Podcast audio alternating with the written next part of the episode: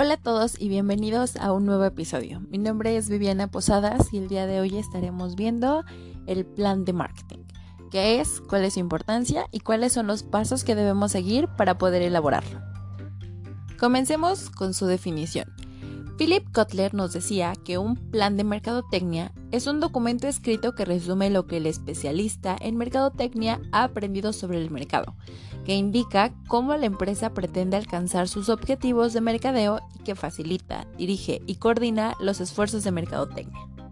Muchas personas consideran que el plan de mercadeo define las ventas y publicidad, pero va incluso más allá de todo eso. Poder crear un plan de marketing consiste también en descubrir y satisfacer las necesidades y deseos de los clientes. Ahora es atraer y retener.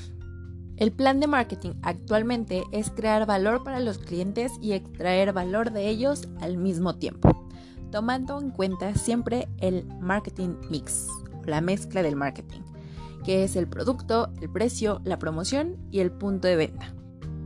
Teniendo estos cuatro puntos claros, nosotros podemos generar una secuencia de acciones con el propósito de alcanzar los objetivos. Y es aquí cuando empezamos con las primeras etapas del plan de marketing. Como primer paso tenemos la definición del objeto de análisis. Esto es entender cuáles son nuestros objetivos, qué es lo que queremos lograr con este plan.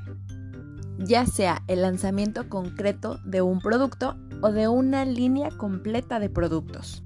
Como cualquier otro proceso de investigación, debemos delimitar claramente qué vamos a hacer, cómo lo vamos a hacer, en dónde lo vamos a hacer y quiénes lo van a hacer.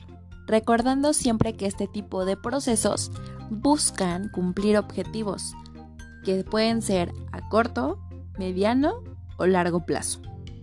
Para nuestra segunda etapa haremos un análisis estratégico de la situación que no es más que, en otras palabras, una investigación exploratoria dirigida a analizar la situación actual del objeto de análisis.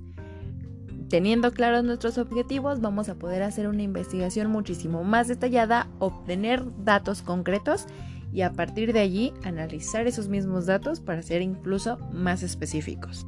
Para poder realizar todo este proceso, la empresa deberá someterse a un análisis FODA o un análisis DAFO, como también se le conoce. Conocer nuestras fortalezas, debilidades, oportunidades y amenazas dentro del mercado. Conocerte internamente para poder exteriorizar correctamente lo que deseas.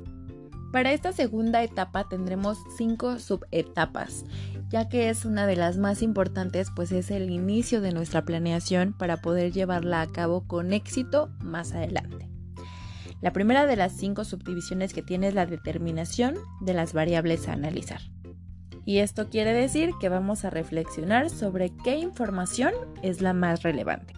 Seguido de ello vamos a determinar las fuentes de información, es decir, saber específicamente de dónde podemos y debemos obtener la información. Y ahora sí es momento de diseñar el proceso de obtención de la información, ya sea a través de dinámicas de grupo, entrevistas de profundidad, investigaciones por encuestas, entre muchos otros modelos que podemos implementar. Recordando que todos estos procesos o pasos se hacen con la finalidad de conocer mucho mejor a nuestros clientes, sus necesidades y sus deseos y a partir de ello comprenderlos y planear muchísimo mejor nuestro plan de marketing. Hacerlo más específico o personalizado.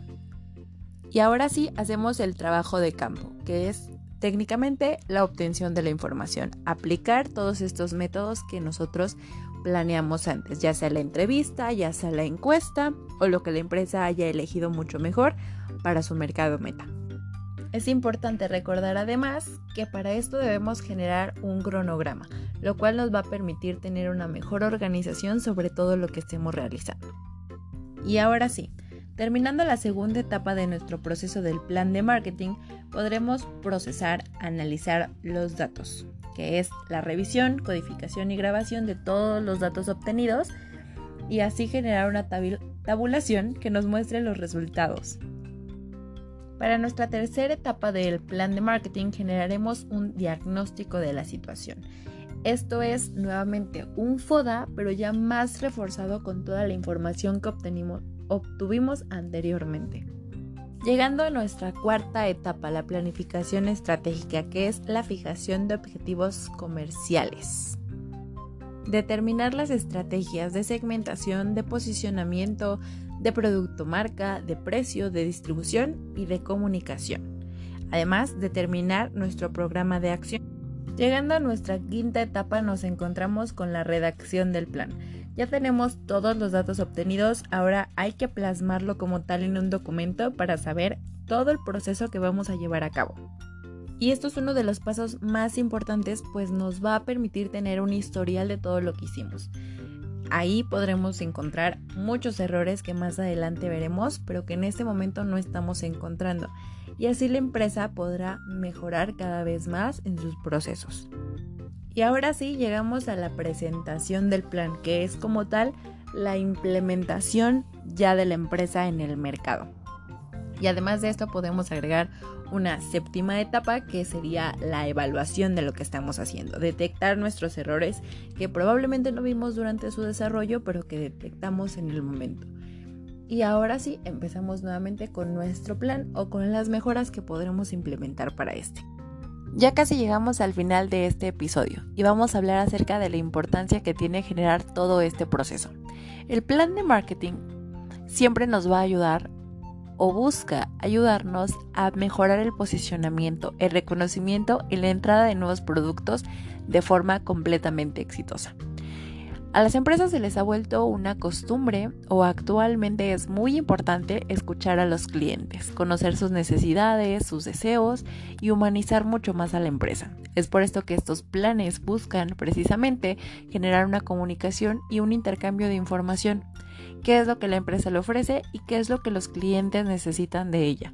Y de esta forma poder entender mejor y planificar mejor nuestras estrategias a fin de llegar concretamente a los clientes que nosotros deseamos. Aquí tenemos la importancia del plan de marketing. Y sin más que agregar, hemos llegado al final de este capítulo. Espero haya sido de su interés y que esta información les haya aportado a su día. Nos vemos.